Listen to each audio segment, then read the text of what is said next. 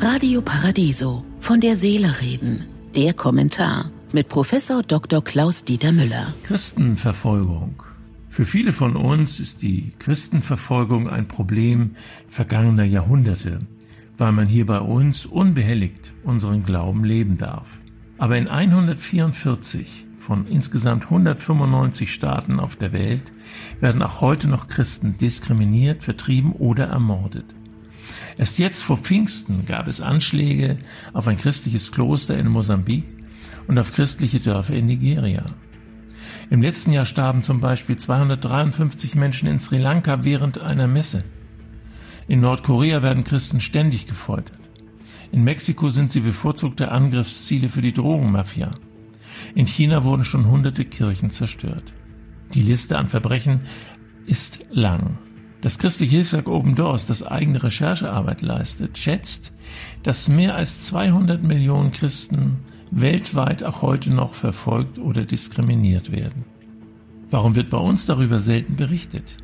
Das Thema ist vergiftet, schreibt die Zeit. Die Populisten in ganz Europa, von Herrn Orban in Tschechien bis zur AfD, spielen sich gerne als Retter des Christentums auf und spenden große Summen zum Beispiel in den Nahen Osten. In Europa, aber auch weltweit nimmt die Zahl gläubiger Christen ab. Von den 2,3 Milliarden Christen auf der Welt sind mehr als die Hälfte dunkelhäutig und arm. In Europa sind die Gründe andere als in den Entwicklungsländern. Bei uns hat sich vor allem die katholische Kirche in Misskredit durch Kindesmissbrauch und Diskriminierung von Frauen und Minderheiten gebracht. Für andere außerhalb Europas ist unvergessen, dass die Kolonialisierung großer Teile der Welt im Zeichen des Kreuzes stand. Christen kamen als Eroberer und Unterdrücker. Aber in vielen Diktaturen sind es Priester und Gläubige, die heute Unrecht anprangern und sich für Verfolgte einsetzen.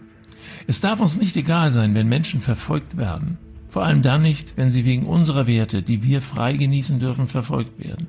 Ich möchte Sie gerne mit meinem heutigen Kommentar für dieses von vielen ausgeblendete Thema sensibilisieren. Ich wünsche Ihnen einen glücklichen Tag, aber bleiben Sie achtsam.